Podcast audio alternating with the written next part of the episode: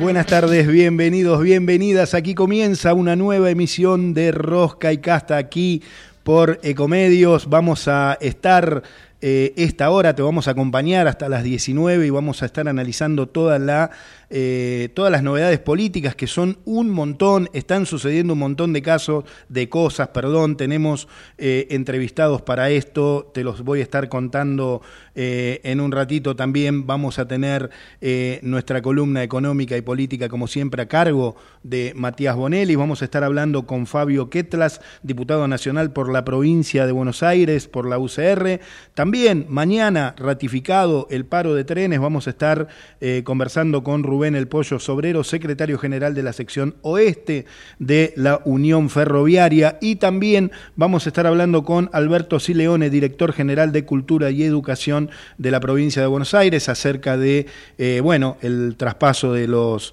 de los fondos. La verdad que hay todo un mar de fondo ahí que vamos a estar analizando como cada martes con los protagonistas. Yo te propongo que nos presentemos en sociedad y ya comenzamos un nuevo programa de Rosca y Casta. Llega De la Patria Mía, el Festival Folclórico Rosarino, el viernes 23 y sábado 24 desde las 19 horas en el predio ferial Parque Independencia, con entrada gratuita. Tres escenarios, peñas, ferias, propuestas gastronómicas y espacios para infancias para celebrar esta fiesta de la creación de la bandera. Toda la info en rosario.gov.ar barra cultura. Rosario tu verano. Organiza Municipalidad de Rosario. Acompaña Provincia de Santa Fe. Vacía y cepilla los recipientes que acumulen agua. Tira agua hirviendo en desagües y rejillas y colocamos quiteros. Juntos podemos prevenir el dengue. Más información en buenosaires.gov.ar barra dengue. Buenos Aires Ciudad. Hace calor y en Edesur seguimos trabajando para vos. Desenchufá, relajá y conectá con el verano cuidando siempre tu energía. Entrá a edesur.com.ar o seguinos en arroba edesur.oficial en Instagram para conocer cómo recalcular tu consumo y ahorrar en tu factura. Edesur somos PAE, líder global de energía. Ofrecemos productos y servicios a la industria y estaciones de servicio. Nuestra producción de petróleo y gas abastece al mercado local y al de exportación. Producimos combustibles de máxima calidad en la refinería más moderna de Sudamérica. Invertimos, innovamos, crecemos. Somos PAE, energía para la industria. ¿Viste todo lo que tiene la Chevrolet Tracker? Techo solar panorámico, motor turbo, frenado autónomo de emergencia y tecnología OnStar para que viajes siempre seguro. Ingresa a chevrolet.com.ar y descubrila. Subite a tu próxima Chevrolet Tracker hecha en Argentina. En Rosca y Casta te informamos y analizamos la actualidad de un país como el nuestro, donde hay de todo, menos dinero en los bolsillos de la gente. Y ya estamos en comunicación con el diputado nacional Fabio Ketlas por la provincia de Buenos Aires, eh, por la UCR. Diputado, buenas tardes, bienvenido. Sergio Rosso lo saluda, ¿cómo está? Un gusto conversar con vos, Sergio. Bueno, muy, muy amable, muchas gracias por la comunicación. Diputado, hay un montón de cosas que me gustaría charlar con usted. Eh, bueno, lo primero que, quiero eh, charlar es, el jueves se trata finalmente el DNU, se confirmó, eh, se conformó la comisión. ¿Qué expectativas cree que, qué cree que puede llegar a pasar con el DNU? No, el jueves se, eh, la, comisión está formalmente constituida, pero se constituye y elige autoridades el jueves. El jueves, perdón, perdón. Que, se llama, que se llama, el jueves 2, ¿no? Que se llama Comisión de Tratamiento Legislativo. ¿Y qué, y qué cree que...? Sí, perdón. Pero pará, pará, pará, vamos por... Esa comisión tiene pendiente de tratamiento decenas de DNU. Bien. No solo este. Bien. O sea, podría empezar a trabajar por los de Alberto eventualmente. Bien. Que son decenas. Hay... Y que son, y que son objeto de estudio de esta misma comisión. O sea, no es una comisión para tratar este DNU, sino para tratar los DNU que produzca el Ejecutivo Nacional y que merezcan, según definición de ella misma, tratamiento en el recinto para su ratificación o rectificación parlamentaria. Ese es su objeto. Como este DNU abrió tantas expectativas en la opinión pública y dice, bueno, se constituyó la comisión para tratar este pero podría pasar, le digo, yo no la integro la comisión, debería pasar que se sienten y digan, che, el más viejo que tenemos, y capaz que el 70 lo terminan tratando en noviembre de este año. Bien. Pero hay... ¿Por qué trataría, perdón, la pregunta es, ¿por qué tratarían este y no tratarían otro que está también produciendo efectos jurídicos? Todo lo que se dice de este también nosotros lo producen. Sí, está clarísimo lo que usted dice, pero bueno, hay toda una una presión, una... Em, no sé, a ver, eh, digo, por estas horas se habla solamente del DNU eh, que ha enviado el, el, Ejecutivo, incluso hay algunas denuncias que la comisión se integraría con algunos miembros menos. Em, digo, al margen de la conformación, ¿qué cree usted o qué opinión tiene usted sobre este DNU en particular? vamos por partes. Vamos por parte. Es muy legítimo que la opinión pública tenga expectativas sobre el TNU por, entre otras cosas, por su amplitud. Por su amplitud. por la significación de los temas que trata. Alquileres, reforma laboral, cielos abiertos, ahí tiene, tiene una materia, un conjunto de materias que son abordadas por el TNU que son, que son temas de los que habla eh, habitualmente las personas, digamos, no puedo alquilar, no puedo alquilar. Sí, que afectan la vida cotidiana. Exactamente, que frente a otros DNU absolutamente burocráticos que capaz que, qué sé yo, que, que, que, cambiaban un lugar en el organigrama del Servicio Meteorológico Nacional pasándolo al CONICET, qué sé yo, no se estoy haciendo una... Entonces es obvio que este DNU tiene eh, las, las condiciones políticas, vamos a decir así, para generar este revuelo. Pero mi comentario tampoco fue un comentario ingenuo. Bien. Porque no se puede actuar con doble vara. O sea, o revisamos los DNU o no revisamos los DNU, porque si no, porque si no, la consecuencia de eso es que parece ser que los gobiernos peronistas pueden emitir DNU y los gobiernos no peronistas no pueden emitir DNU. Bien. Y entonces eso está mal, porque eso produce una consecuencia, un conjunto de consecuencias, ya sea si los gobiernos no peronistas no lo emiten, de limitación de su capacidad política, porque en cualquier caso el DNU es una facultad constitucional, mm. o si los gobiernos peronistas piensan que pueden emitir DNU y que nadie se los revisa, de extralimitación, porque la Constitución creó esta comisión de, de seguimiento legislativo para que sean revisados. Entonces, ya sea que la solución sea para un lado o para otro, yo voy a ir el día que se constituya la comisión, voy a pedir la palabra y voy a pedir que la comisión, aunque gaste una o dos reuniones, se dé un plan de trabajo, que puede significar empezar por este no importa eso. Pero lo que quiero decir es que los que los que decimos que valoramos las instituciones, las tenemos que hacer funcionar en la medida de nuestras posibilidades lo más razonablemente posible. Diputado, es muy interesante la aclaración que usted hace. Yo eh, me refería a este DNU no por ninguna cuestión en particular, sí por lo que hablamos recién que eh, afecta a un montón, hay un montón de puntos que afectan eh, la vida cotidiana de todos y además porque es un DNU que eh, de alguna manera está trabado en tribunales, tiene causas en todo el país. Mira, el, Fernando Carvajal, que es un colega nuestro, ex juez federal, escribió una nota muy interesante que yo la recomiendo en el diario La Nación, hará no más de dos o tres semanas al fragor de este debate, eh, ofreciendo una visión doctrinaria a él, diciendo que este, viste que los DNU en principio se tienen que aprobar o rechazar, digamos, ¿no? no se abre, se supone que no se abren para su deliberación, ¿no? Porque el espíritu del Ejecutivo, al, al tener la necesidad de legislar sobre una materia, porque había un conjunto de condiciones que lo obligaban, se hacía la urgencia, se hacía lo que fuera, eh, para respetar el espíritu decisional, digamos, ¿no? Entonces Fernando en la nota dice que este, en, este caso, en este DNU, la comisión tiene que este, constituir una doctrina eh, ahí apartarse de ese criterio y si fuera necesario cambiar la ley, cambiarla, porque hay que abrirlo y discutirlo tema por tema no metiéndonos en los artículos de cada mm. tema, pero sí pudiendo rechazar un tema y aceptar el otro. Bien. O sea, tratarlo como si fueran, eh, no sé, 20 o 25, 18 los temas que, que toca DNUs.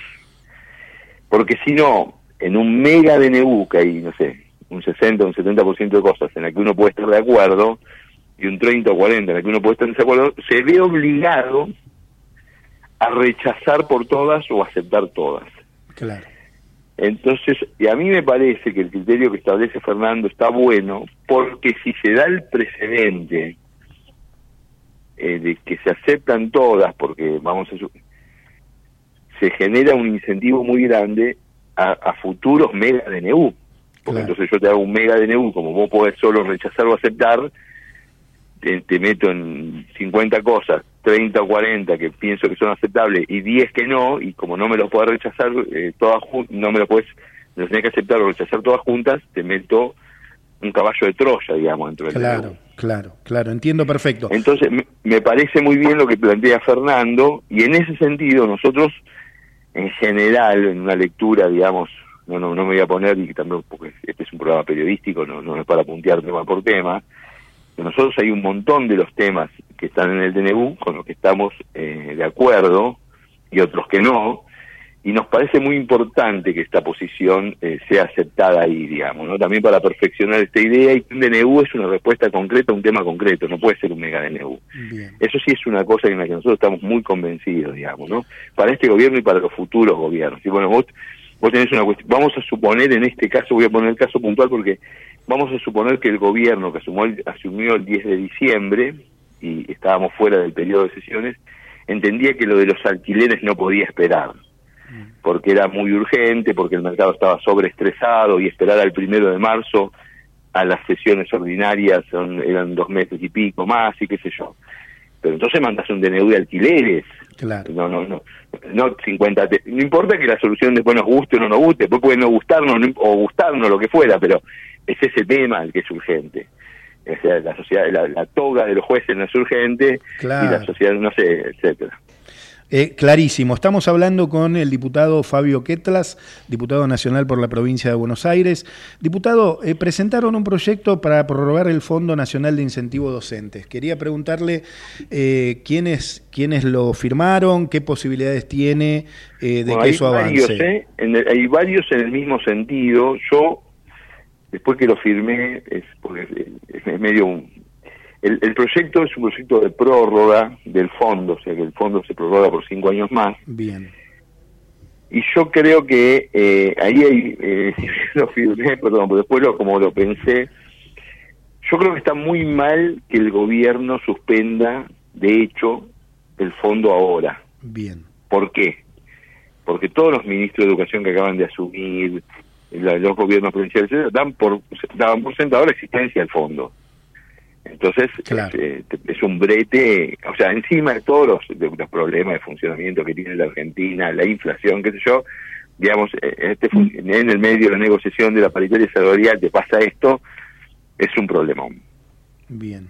Pero también me parece que ameritaría no una eh, una prórroga automática sino más bien sentarnos y decir, che, el fondo cumplió sus objetivos o no cumplió sus objetivos. Porque nosotros, el objetivo de que Argentina alcance en algún momento, puede ser este año, eh, con la licuadora o, o más prolijamente, capaz que en un año, en dos años, sea, el objetivo que Argentina alcance un déficit cero, lo compartimos porque entendemos que a las familias argentinas, a las empresas argentinas no le hace ninguna gracia vivir en el medio de una espiral inflacionaria y que en el fondo este, para evitar que el, Banco Central tenga que financiar el Tesoro siempre, tenés que tener un orden presupuestario. Pero quizás decir, bueno, este año el fondo se comporta de esta manera, el año que viene es el 80% este año, el otro es el 60, 40, 20, 0. Y en cinco años desaparece esta cuenta, dado que la negociación paritaria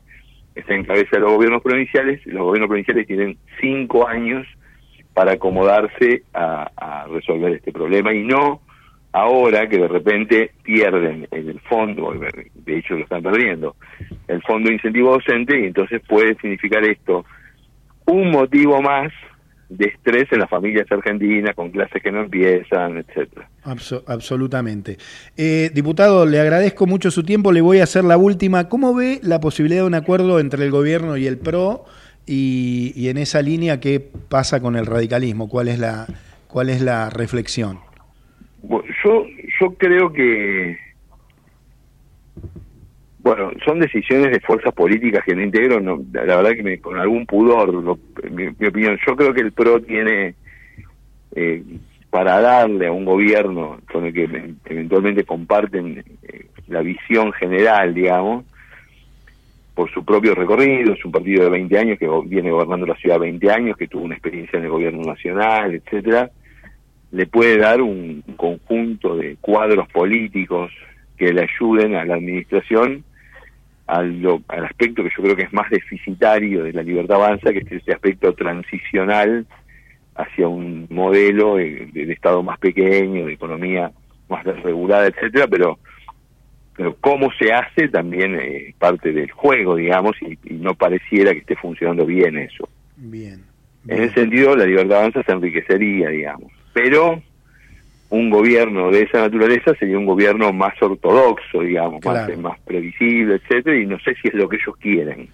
Claro, porque eh, perdón, ayer el presidente Milei eh, tuvo declaraciones durísimas tratando al Congreso de Nido de Ratas y señaló a algunos legisladores de traidores. Digo, ¿hay otra manera de, de, volver a tener diálogo si no es con un acuerdo con un sector? Bueno, él, él practica un este deporte ¿no? Este, este, deporte se ve que si no insulta dos o tres veces por día, que debe ser lo que le recomendó el médico, este no no se siente que es presidente, digamos, ¿no? Eh, pero ese es un problema de él. Yo en el, Congreso de la Nación Argentina, como en casi todos los espacios de donde hay distribución de poder, de protocolos, normas de funcionamiento, etcétera, hay gente que lo hace mejor y hay gente que lo hace peor y hay este, y hay gente que, que honra esa representación con, distintos argumentos y yo no, no voy a ser yo quien defienda la integridad del Congreso porque creo que el Congreso tiene mucho por mejorar el Ejecutivo también, ¿no? Sí, por supuesto. O sea, no es que tenemos un Congreso que anda muy mal y en la historia de nuestro Poder Ejecutivo, nuestro Poder Ejecutivo ha sido prístino, no, eh, impecable, etcétera. Entonces, los argentinos tenemos todos y todas mucho que mejorar y no sé si el mecanismo de señalar, dividir la sociedad en justos y réprobos nos va a ayudar mucho. Las experiencias en la historia de la humanidad es que cada vez que las sociedades pretendieron dividirse en justos y en réprobos, las consecuencias fueron muy negativas. Puede pasar que esta vez no sea así, digamos, que, que algo haya pasado 115 veces antes en la historia, no significa que la 116 pase igual, pero ¿no? Este, sistemáticamente, cada vez que una fuerza salvífica de naturaleza religiosa, emergente, apoyándose en argumentos legítimos, pretende dividir la, la sociedad en justos y en réprobos, las consecuencias son que aumentan los niveles de violencia, pagan justos por pegadores, los problemas de fondo no se resuelven porque en general yo creo que esto de los insultos y esto es para no hablar de lo que hay que hablar. Perfecto. Perfecto. Que cómo va a bajar la inflación, cómo se va a reactivar la economía, en qué niveles salariales, si mañana habría un plan de estabilización basado en una convertibilidad, una dolarización, en qué niveles salariales se haría. Me parece que el presidente tiene que preocuparse de eso, que son los problemas de Argentina. Después sí, los, los radicales somos unos tarambanas, este, no somos desprolijos, etcétera. Los peronistas les gusta hacer actos masivos y, y dejan olor a choripán. El Congreso podría funcionar mejor. Todo eso es verdad, pero esa no es la tarea del presidente. esa es la tarea de los programas de la tarde. La tarea del presidente es honrar su representación, que yo creo que, que él tiene una representación muy clara, que es bajar la inflación, ¿no? Y paradójicamente, porque está implícito ahí en ese hecho de novedad, que yo soy de los que creen que para que tener un Estado argentino que funcione mejor, el tema de la corrupción y el tema de, de la jerarquización de la función pública tendría que estar en la agenda, lo mismo que la lucha contra la legislación antimonopólica, etcétera, y esos temas no están en la agenda. El gobierno acaba de empezar eh, yo creo que es una obligación de las fuerzas políticas colaborar con, eh, con la gobernabilidad y las mejores condiciones de gobierno de cualquier gobierno que acaba de empezar, pero ese crédito puede ser un crédito sostenido en el tiempo o no y depende de, lo que haga cada uno. Clarísimo, diputado, le agradezco muchísimo su tiempo, le agradezco muchísimo la comunicación. Un abrazo grande. Abrazo. Eh, Fabián Ketlas, diputado nacional por la provincia de Buenos Aires, aquí, en Rosca y Casta.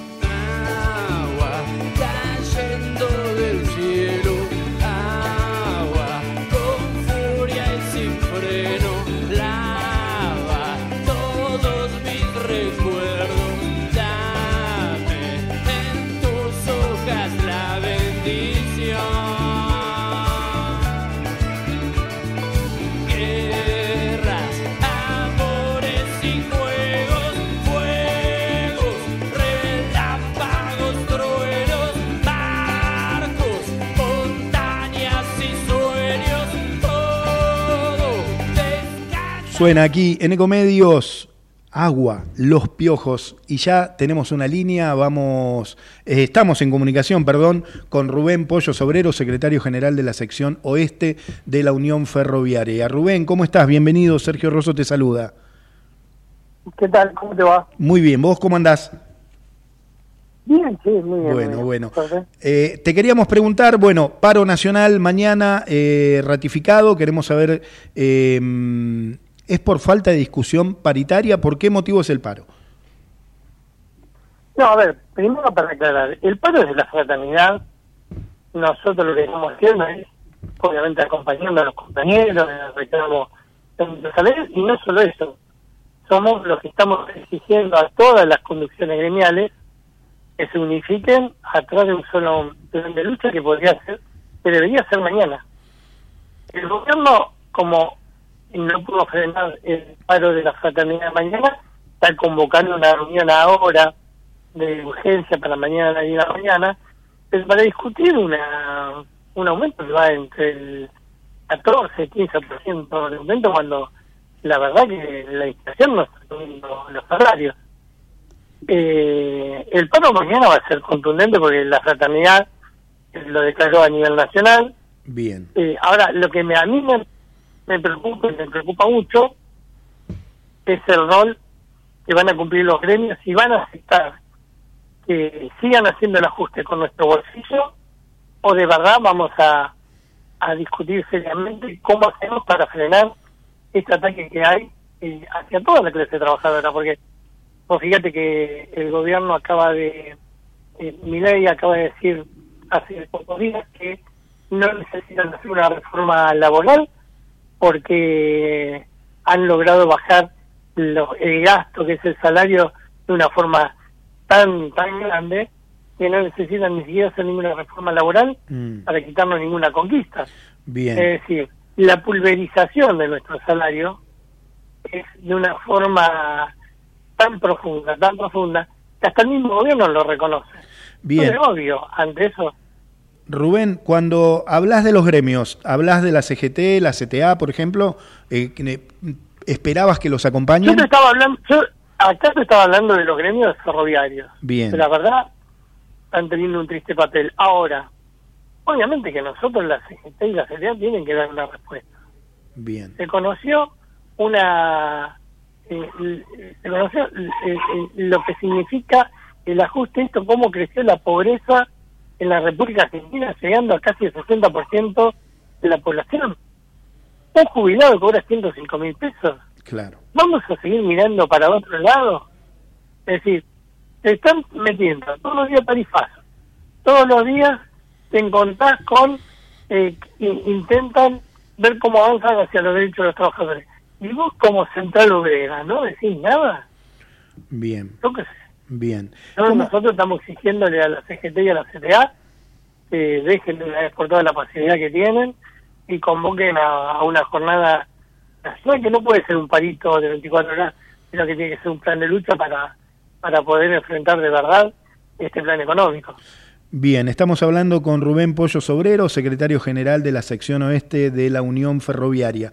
Preguntarte, Rubén, em, ¿cómo siguen las acciones luego del paro? Viste que, eh, nada, los paros a veces son muy efectivos, a veces no. Digo, ¿cómo, ¿cómo siguen ustedes luego de este paro? Nosotros lo que vamos a hacer es exigirle, como seccional en la Buenos Aires Oeste, vamos a exigirle a todos los gremios que se sumen y que se junten eh, en un solo reclamo. Eh, y que no acepten la miseria que está, que está dando el gobierno. Mm. Eso es como punto de partida. Bien. Porque la verdad, eh, hoy algunos gremios se están haciendo de dama de compañía del gobierno. Es decir, te están dando un 13 o 14% y vos te sentás a discutir Bien. y lo aceptás. ¿Cuáles, por ejemplo? Cuando perdiste 50%. Y la Unión Ferroviaria, por ejemplo. Bien. Bien. Por ejemplo. Bien. Entonces, cosas claras. Acá hay que discutir salario. Hay que discutir lo que hemos perdido. Hemos perdido un 50%. Bueno, entonces dejémonos de joder y, y salgamos a reclamar lo que nos corresponde. Y no somos damas de compañía de este gobierno. Bien, bien. Rubén, eh, ¿cómo, ¿cómo afecta el tema de la quita de los subsidios en eh, el ferrocarril? Digo, desde tu experiencia, desde tu, desde tu sección, eh, si ves menos movimiento, ¿qué pasa con la cantidad de servicios y las frecuencias? Y vos tenés una cantidad de servicios que se han rebajado, por ejemplo, 25% en, la, en el sector eléctrico, en los ramales que van de Merlo a Luján un 40% y a Mercedes un 80%. La empresa lo que te está planteando es que nosotros siempre en, la época de verano se bajan la cantidad de trenes porque viaja menos gente. Mm. Ahora, vos tuviste un aumento de un 250% del boleto y lo que te está haciendo el gobierno es amenazarte con que te va a quitar el subsidio. Si te quita el subsidio, lo primero que te hay que hacer es llevar el boleto como mínimo a 1.500 pesos. Como mínimo. Ese, ese sería un número un número lógico, digamos, sin subsidio. Es lo que vale. Bien. Es lo que vale el boleto. Bien. Ahora, eh, ¿qué vamos a hacer? ¿Vamos a hacer que la gente pague 1.500 pesos un boleto? Sí. Sí, eh, difícil, difícil respuesta. Sí, ¿hay alternativas? Claro que hay alternativas. En vez de meterle la mano en el bolsillo a los usuarios, hay que meterle la mano en el bolsillo a las, a las empresas que están teniendo la carga, que utilizan el tren como flete propio y no eh, no ponen un peso en el Estado. Mm. Por ejemplo, si a nosotros nos venían los trenes, eh, me refiero a una empresa estatal donde tengamos la carga y el pasajero juntos, nosotros en cuatro o cinco años podemos hacer que la gente viaje gratis. ¿Cómo es eso? En las grandes capitales. Sí, porque lo que deja ganancias es, la carga, es lo que nos está recaudando hoy el Estado, porque está en manos de cuatro empresarios que utilizan el tren como gente propio, no lo utilizan para, para que en todo el país vos puedas abaratar los costos operativos del flete que, se transporta en el país.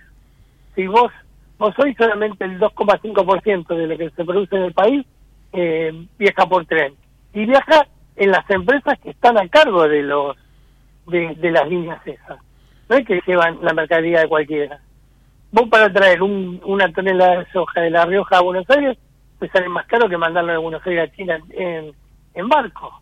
Entonces, eh, si vos ves que las cosas se dan mal, eh, rediscutir el, sistema ferroviario, pero no le metas la mano en el bolsillo al, al trabajador. Eh, son, vuelvo a repetir, son cuatro o cinco empresas que tienen la carga de todo el país. Eso hay que ponerlo en funcionamiento, pero para el Estado, para que puedas eh, vos tener un plan donde el boleto del, usuario no se vaya a la locura de que lo quiere llevar este gobierno. Bien, Rubén, entonces, digo, el servicio de carga, vos me decís que, digamos, el Estado prácticamente no tiene ninguna injerencia, está a cargo de cuatro, cuatro o cinco empresas, ¿verdad? Sí. Tremendo, tremendo. Eh, la última, Rubén. Eh, Una de esas, por ejemplo, aceitera de esa, ¿no? Aceitera general de esas, ok, sí, claro. Clarísimo. ¿Cuánto, ¿Cuánto por debajo hoy está el, el, salario de un ferroviario? El 50%. O sea que una, una paritaria, de, de cuánto debería ser? ¿Más del 50%? El 50%, claro. Bien. Como mínimo, 50%. Bien, bien, bien. Bueno, Rubén, eh, estaremos ahí eh, pendientes de lo que suceda con, con la lucha de los ferroviarios y, bueno, a disposición.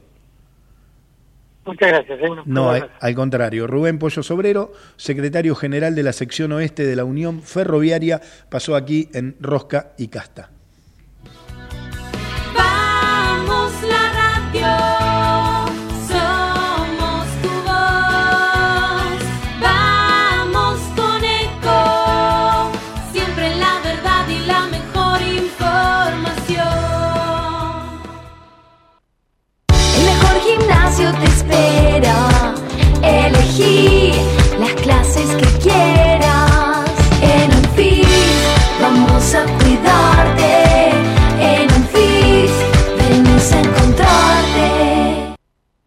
¿Cómo prevenir dengue, zika y chikungunya? Sin criaderos no hay dengue. Limpia tu patio de objetos que acumulen agua. Elimina agua estancada de recipientes. Reemplaza con tierra o arena el agua de tus flores. Tapa los tanques de agua y cisternas. Tira y perfora llantas para que no acumulen agua. Limpia floreros y bebederos. Recordá, sin criaderos no hay dengue. Intendencia Menéndez. Informate en ecomedios.com. Seguinos en Facebook. Ecomedios Live.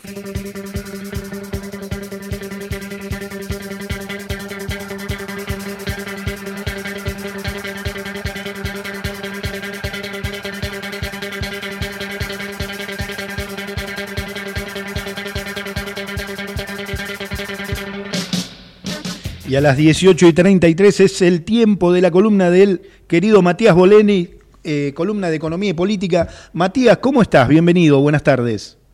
¿Qué tal? Bien, buenos días. Bienvenido, te iba a decir. Mira, eh, buenos días para usted también. Un, placer, un placer recibirte aquí en Rosca y Casta. Matías, bueno, temas muy interesantes trajiste hoy. Sí, sí, hay uno que es bastante eh, particular, que tiene que ver con algo que vivimos todos los días, y que es la suba de precios, ¿no? La inflación. Sí. Acá hay una discusión bastante fuerte respecto de lo que viene, porque el gobierno lo que está tratando de mostrar es cómo, pese a todos los aumentos de, precios en alimentos, sobre todo, y en casi todos los rubros que vemos desde la devaluación de diciembre, más allá de eso, eh, el control de los precios o el control de la inflación se va manejando. Vimos eh, el último mes eh, una caída, según el INDEC, eh, del 25 al 20%, 25 había el mes anterior, 20% dio en, en enero, que es una caída, por supuesto, pero siempre estamos hablando de números realmente altos. Altos, Ahora, lo que... Sí, decime. No, no, totalmente digo que si bien es un, como vos, como vos lo marcás, es un dato, pero sigue siendo muy alta, obvio. Sigue siendo muy alta. Y yo no sé si realmente si lo hacen para que las expectativas muchas veces tienen que ver con lo que termina pasando después y muchas veces no. Decía que las expectativas sean realmente bajas. Lo que está marcando el gobierno ahora es que eh, en febrero van a, vamos a ver un incremento de la inflación del 10% es decir, 10 puntos porcentuales respecto de lo que vimos el mes pasado. Todo esto en medio de aumento de tarifas que se vienen de servicios públicos, aumento de transporte y, por supuesto, eh, todo lo que tiene que ver también con la previa de lo que es la escuela, ¿no? Toda la canasta escolar, Claro, claro. algo que ya está subiendo y que va a tener un golpe muy fuerte en marzo también. O sea, estiman un 10% por encima, ¿entendí bien? Un 10% de inflación. Claro. Bueno, es el, sí, el lo, 20 lo- de, de enero, ¿no? Es una caída demasiado grande. demasiado grande y lo Sí. festejan mucho, lo, lo anunció el ministro de Economía en una en una declaración periodística. Bueno, esperemos esperemos a ver el número, ¿no, Matías? Sí, esperemos a ver el número, ojalá, ojalá sea así. Lo que tenemos Ojalá. que también tener en cuenta, no es para dejar de lado, que todo esto viene de la mano también de una que había sido anticipado por el gobierno, ¿no? De una caída y muy fuerte en el consumo, es decir, también los precios bajan porque hay menos consumo, es decir, mientras menos demanda hay, los precios menos suben. Es una cuestión eh, económica clave y básica, digamos. Pero bueno, es una cosa por otra. Ya se había eh, anticipado que esto podía ocurrir, es lo que está ocurriendo. Matías, no sé si te quedó algo más en el tintero, siempre es muy interesante, muy rico escucharte, eh, el análisis, la verdad que eh, nada, agradecerte. No, por favor, ustedes, un placer. sí. Bueno, ahí estuvo Matías Bonelli, eh, economista, eh, perdón, eh, columna de economía y política, nos habló sobre la inflación, sobre los precios, el gobierno estima eh, que habrá una, inflación, eh, inflación en febrero cercano al 10%, ojalá eso suceda, esperemos que ese número se cumpla.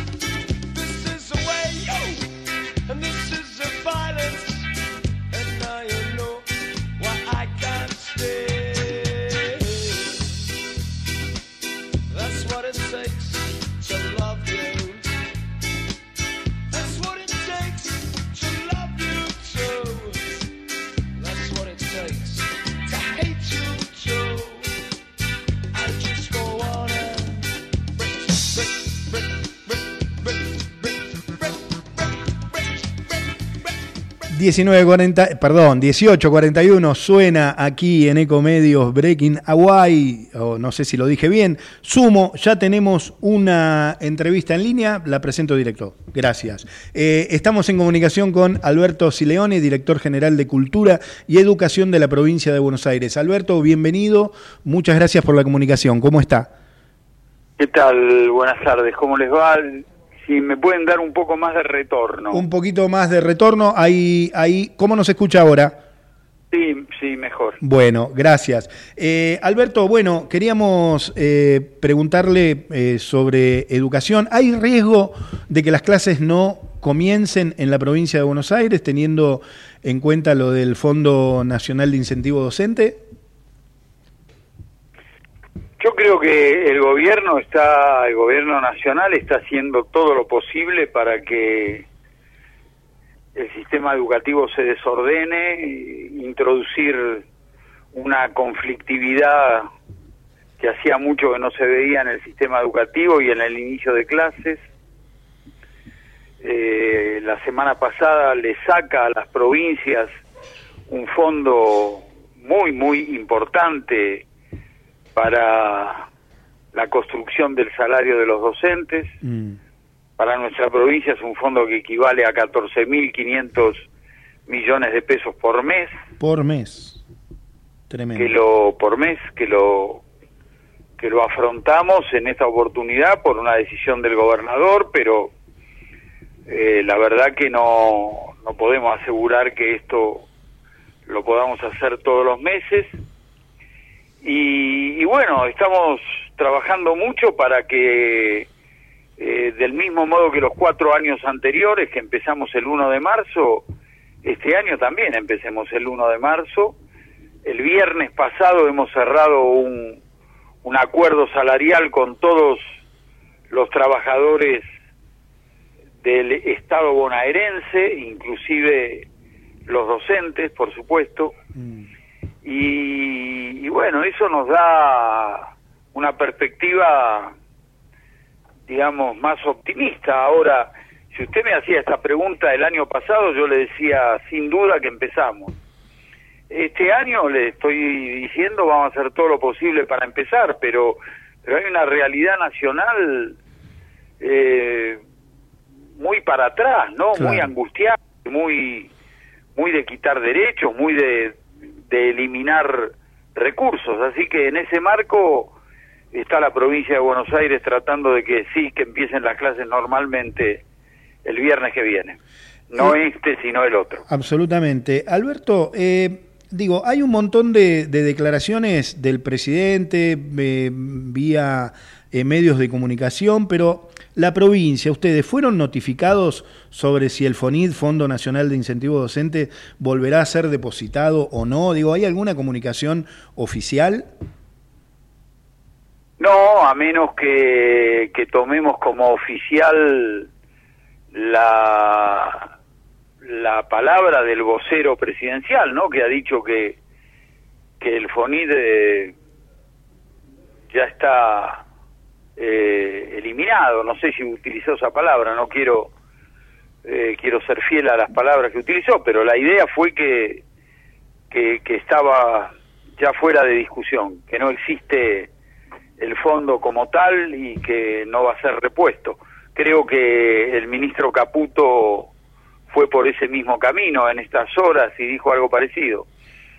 Eh, hace dos viernes atrás, eh, no el viernes anterior, sino el otro, todos los ministros de educación de, de la nación, de las provincias, ¿no? Por supuesto, los 24, le presentamos al secretario de Educación un, un petitorio, un reclamo para que para que se, se recupere el FONIR, para que no lo eliminen, mostrando nuestra preocupación.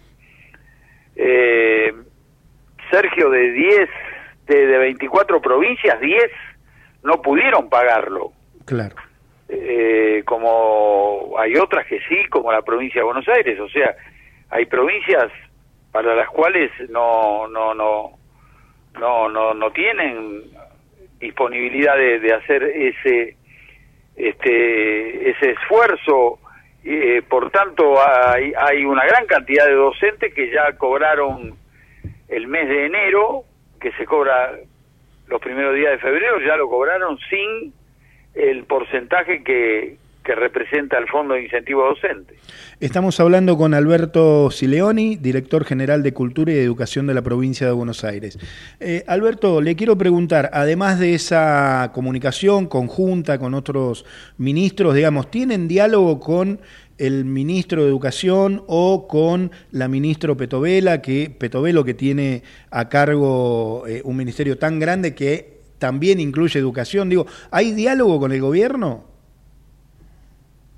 Sí, sí, mire, la, petición que de la cual le hablo es una petición que se hizo formalmente, que se hizo presencialmente en una reunión que, que tuvimos este, en, el, en la Secretaría de Educación, ya no es más ministerio.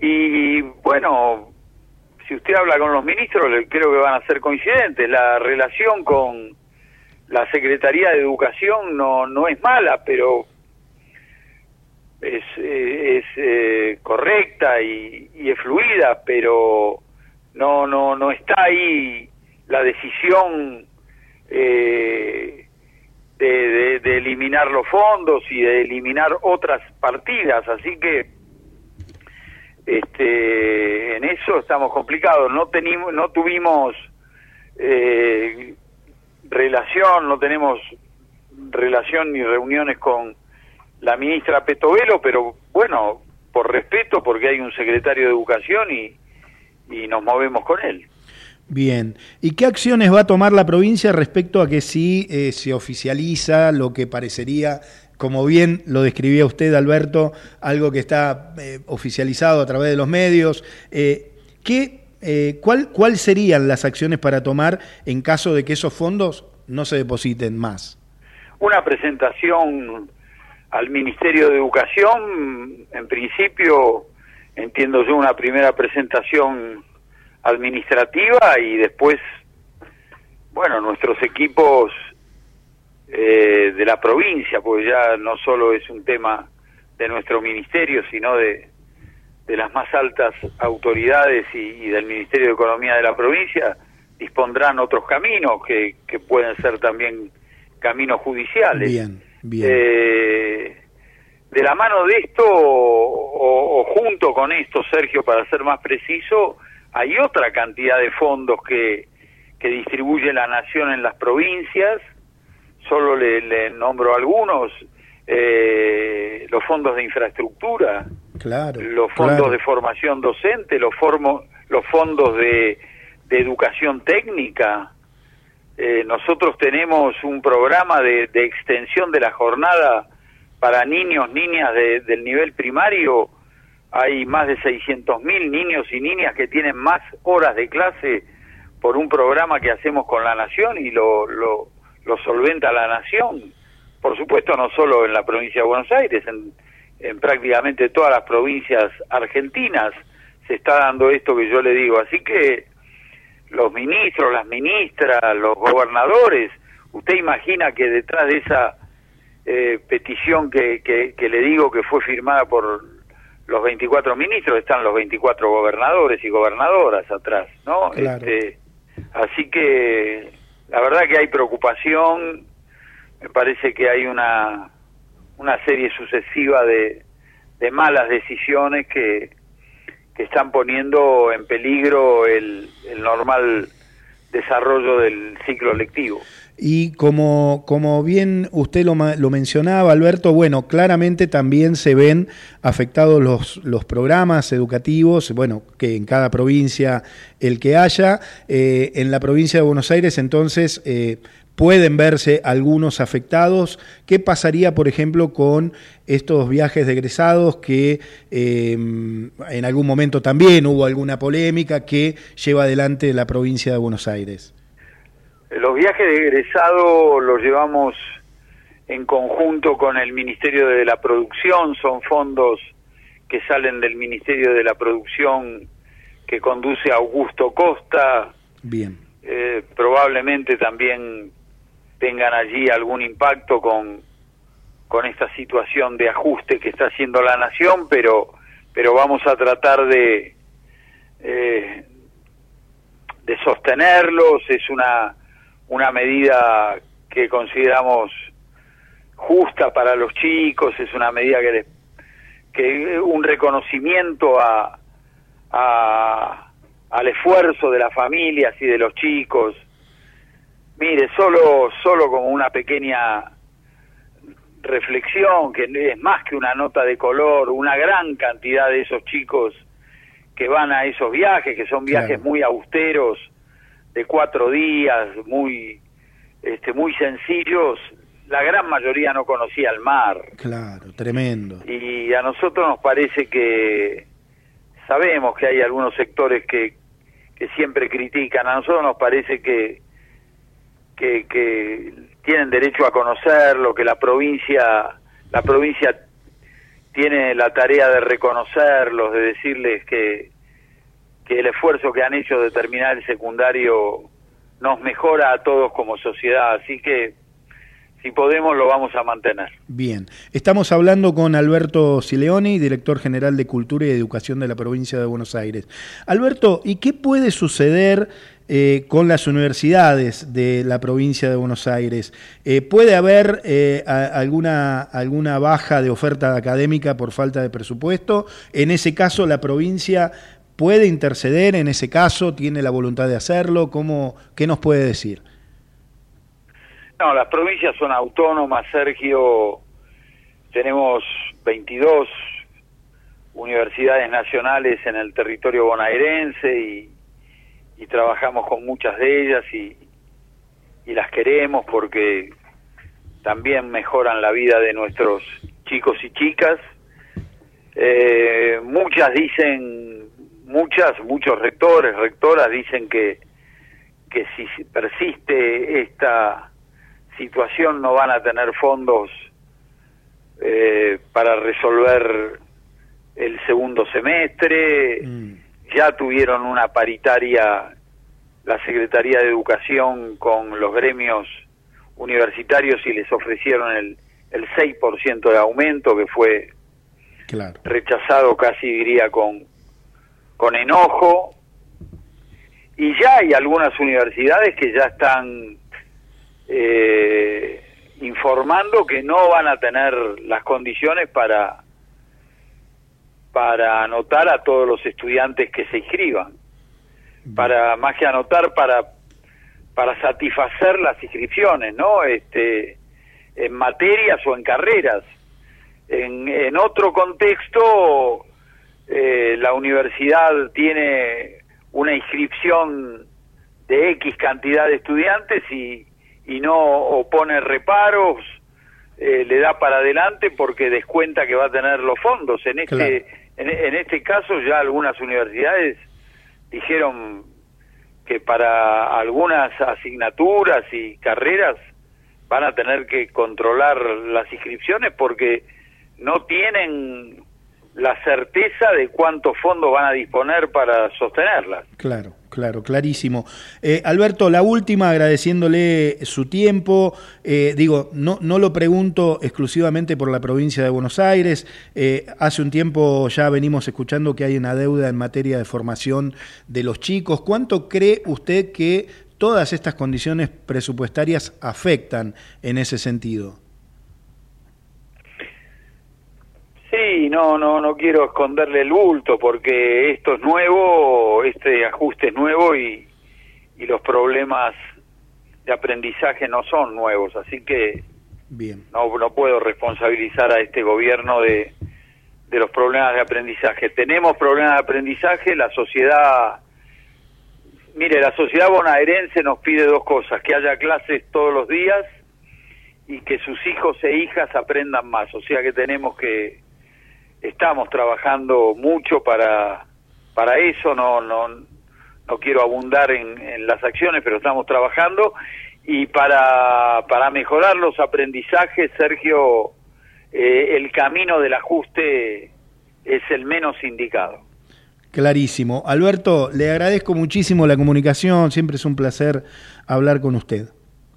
Bueno, yo le agradezco a usted, Sergio, la comunicación, siempre a disposición. Un abrazo grande. Alberto Sileone, director general de Cultura y Educación de la provincia de Buenos Aires, aquí, en Rosca y Casta.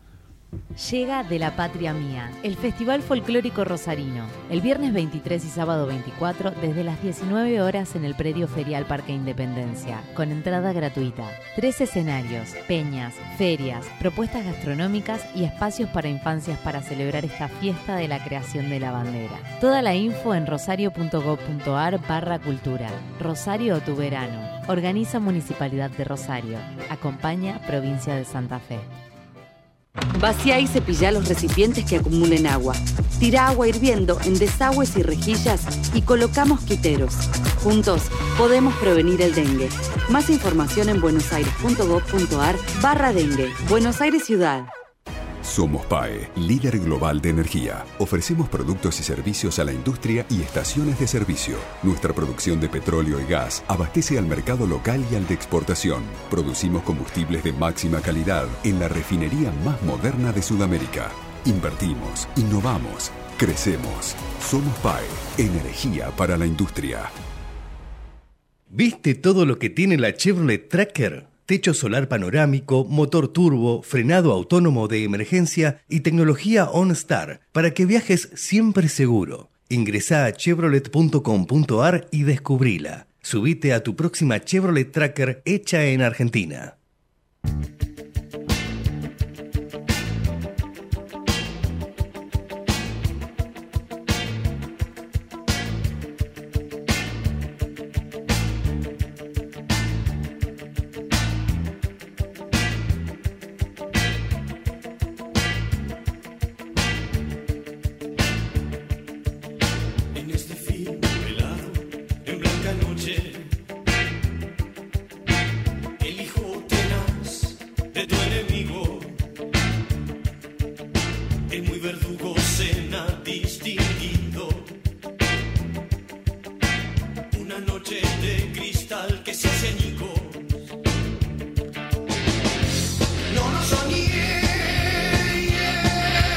Y nos estamos yendo, ya suena Patricio Rey y sus redonditos de ricota con este gran tema, Jijiji. Yo quiero nombrarlos a ellos porque es imposible hacer este programa sin ellos.